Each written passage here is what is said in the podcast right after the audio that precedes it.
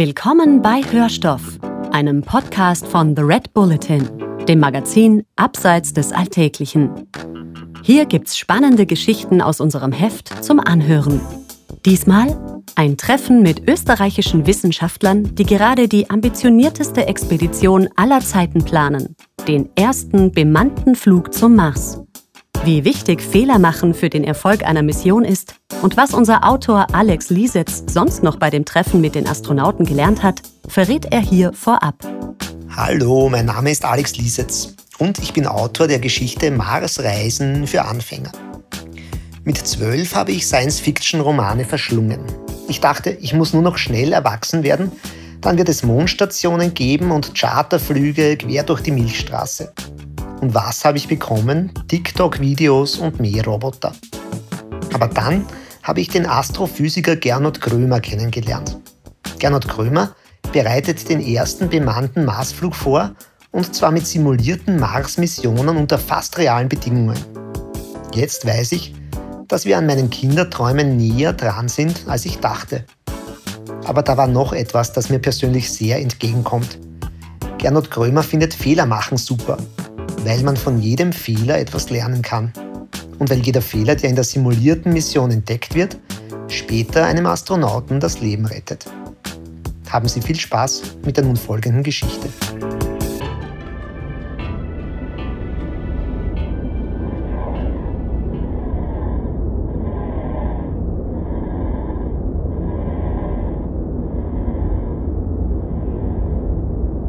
Marsreisen für Anfänger noch läuft in der Druckkammer alles nach Plan. Die Raumanzüge versiegelt, die Sauerstofftanks voll. Dann der große Moment. Die Schleuse öffnet sich und die Astronauten betreten zum ersten Mal die Marsoberfläche. Der Kommandant geht voran. Er dreht sich zur Raumstation um und da passiert es. Er löst einen Wackelkontakt in seinem Headset aus. Ein hochfrequenter Ton fährt ihm bis ins Mark. Eine Fehlfunktion des Lautsprechers. Ein ohrenbetäubendes Pfeifen, das sich nicht abstellen lässt. Es wird sein Trommelfell zerreißen, wenn er nicht gleich. Er löst die Notentriegelung aus, schleudert seinen Helm in den Sand. Endlich Stille. Seine Ohren klingeln noch, aber sein Trommelfell scheint ohne Schäden geblieben zu sein. Erst jetzt bemerkt er die betroffenen Gesichter seiner Teamkollegen. Wäre diese Mars-Mission nicht nur ein Test und wäre das hier nicht in Wirklichkeit die Wüste Utahs, dann wäre er jetzt tot wieder einmal. Gernot Grömer, 45, starb schon viele Heldentode. Der Astrophysiker aus St. Florian in Oberösterreich ist Direktor des ÖWF, des Österreichischen Weltraumforums. Diese Forschungseinrichtung ist ein Think Tank von 200 Wissenschaftlern aus 25 Nationen, die über die Grenzen unseres Planeten hinausblinzeln. Ihre spannendste Aufgabe? Simulierte Mars-Missionen. Diese aufwendigen Forschungscamps stellen die realen Bedingungen auf dem Mars möglichst originalgetreu in irdischer Umgebung nach. Das bedeutet, die Crewmitglieder müssen wochenlang auf engstem Raum in einer von der Außenwelt abgeschotteten Station leben, die irgendwo in einer menschenleeren Steinwüste abgestellt wurde. Ins Freie dürfen sie nur in Raumanzügen, um Gesteinsproben zu sammeln oder Messungen vorzunehmen. Das Ziel dieser Praxistests mit Hilfe der dabei gewonnenen Erkenntnisse sollen künftige Mars-Expeditionen sicherer, effizienter und erfolgreicher werden. Damit die Wissenschaft bei jeder Testexpedition so viel wie möglich für die Zukunft lernt, wenden Grömer und sein Team eine unkonventionelle Methode an. Fehler sind nicht nur erlaubt, sondern erwünscht. Alles, was schief geht, bringt uns weiter, sagt Grömer. Dasselbe Prinzip hat schon vor 140 Jahren ein gewisser Thomas A. Edison ausprobiert. Ich bin nicht gescheitert, ich kenne jetzt 10.000 Wege, wie man eine Glühbirne nicht baut, soll er vor seinem diesbezüglichen Durchbruch gesagt haben. Grömers Version klingt noch ein bisschen knackiger. Wir kennen schon tausend Wege, wie man am Mars sterben kann. Der Mars ist kein besonders gemütliches Reiseziel. Die Temperaturen sinken an kühlen Tagen auf minus 110 Grad Celsius.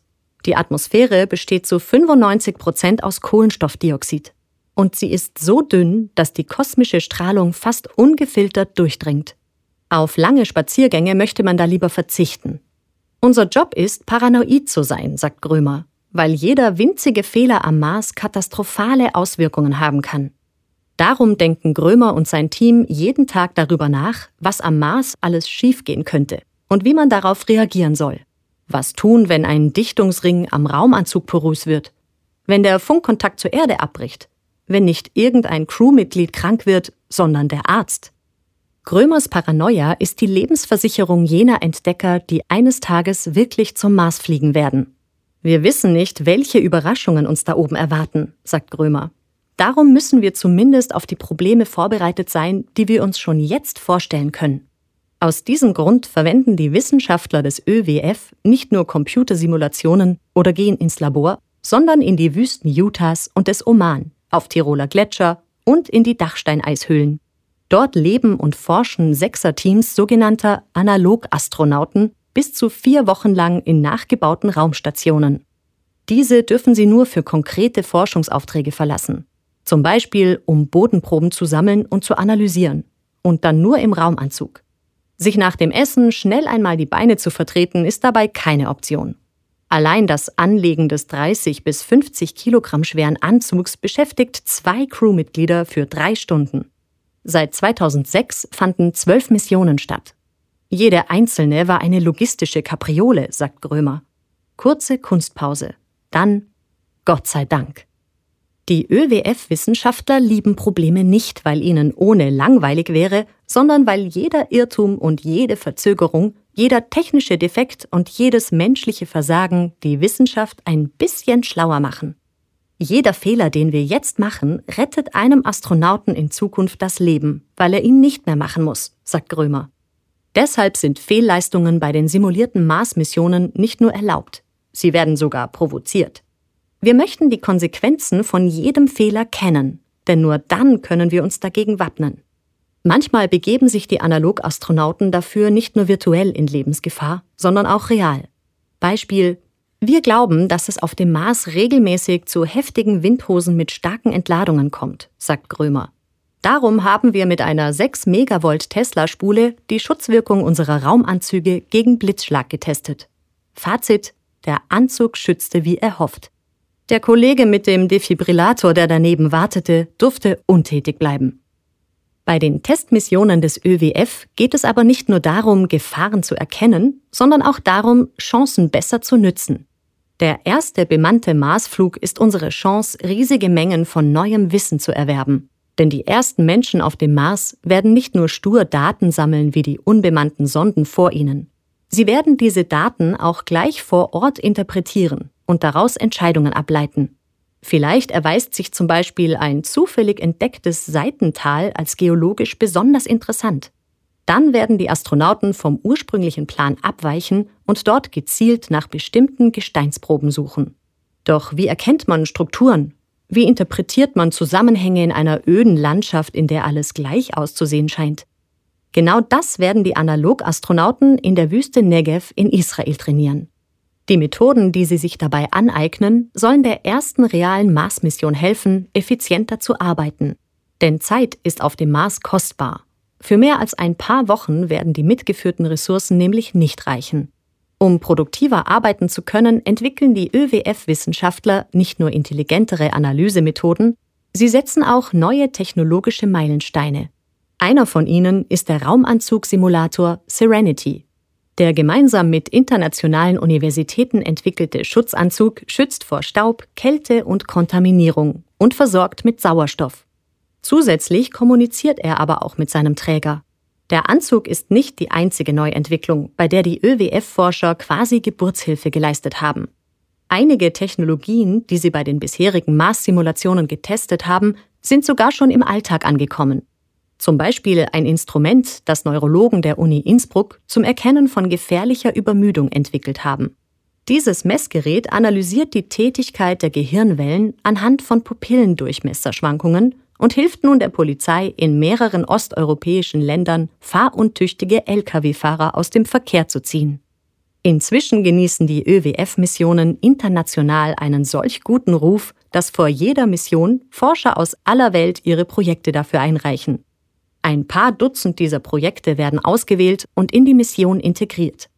Bei der Israel-Mission, testen die Analogastronauten zum Beispiel Fluggeräte und fahrende Roboter mit künstlicher Intelligenz.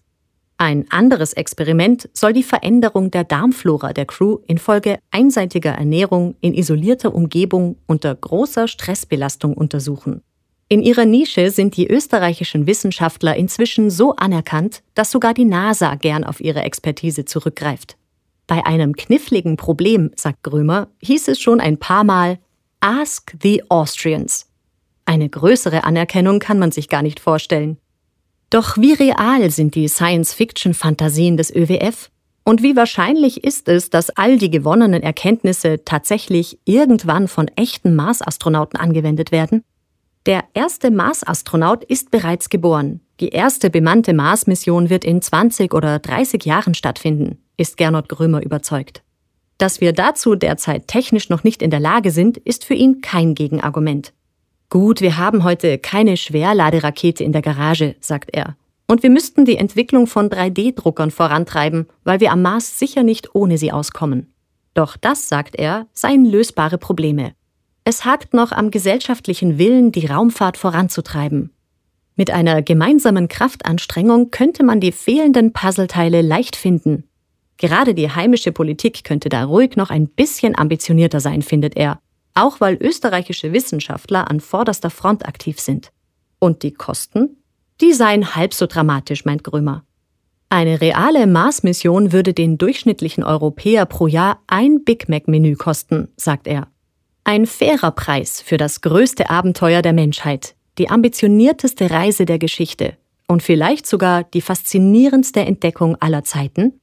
Außerirdisches Leben zu finden, sagt Gernot Grömer, wäre natürlich die größte Sensation, die man sich vorstellen kann. Bereiten sich die Analogastronauten etwa auch auf eine Konfrontation mit kleinen grünen Männchen vor? Wir werden uns nicht auf Faustkämpfe mit Marsmenschen einlassen müssen, sagt Grömer. Aber wir werden uns auf die Suche nach Zellen oder Zellfragmenten machen. Denn es gibt Indizien dafür, dass auf dem Mars Leben existiert haben könnte. Schließlich ist Leben, wie wir es kennen, von Wasser abhängig. Und Wasser hat es dort einmal in flüssiger Form gegeben, wenn auch nur für einen relativ kurzen Zeitraum von ein paar hundert Millionen Jahren. Möglicherweise sind auf dem roten Planeten sogar einmal Flüsse und Meere dahin geplätschert, und in denen könnten Bakterien oder andere einfache Lebensformen entstanden sein. Lauern also womöglich gefährliche Aliens auf die Astronauten? Umgekehrt, sagt Grömer. Wir müssen aufpassen, dass wir kein existierendes Ökosystem zerstören oder für die Forschung verunreinigen. Die Menschheit hat da ja schon genug Übung darin. In der Negev-Wüste werden die Wissenschaftler nach Wegen suchen, so rücksichtsvoll wie möglich nach Spuren des Lebens zu suchen und dabei gewiss wieder einen Fehler nach dem anderen machen.